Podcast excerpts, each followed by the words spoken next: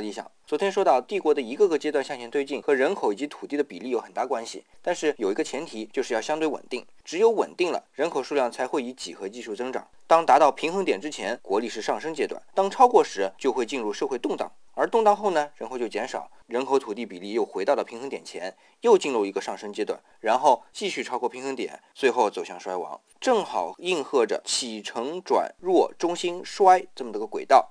那么相对稳定就要管理，这里要再提出一个观点，就是熵，这是一个热力学的观念。简单来说，就是事物发展的趋势就是从有序到无序。如果想要保持有序，那么要外在的施加能量。所以维持社会平稳，管理是在社会范畴外施加的。这种管理包括官僚系统、皇族系统、军事系统，但这些管理的社会的系统本身也是熵增的，也就是说无序度是增加的。所以这就构成了一个递归的系统。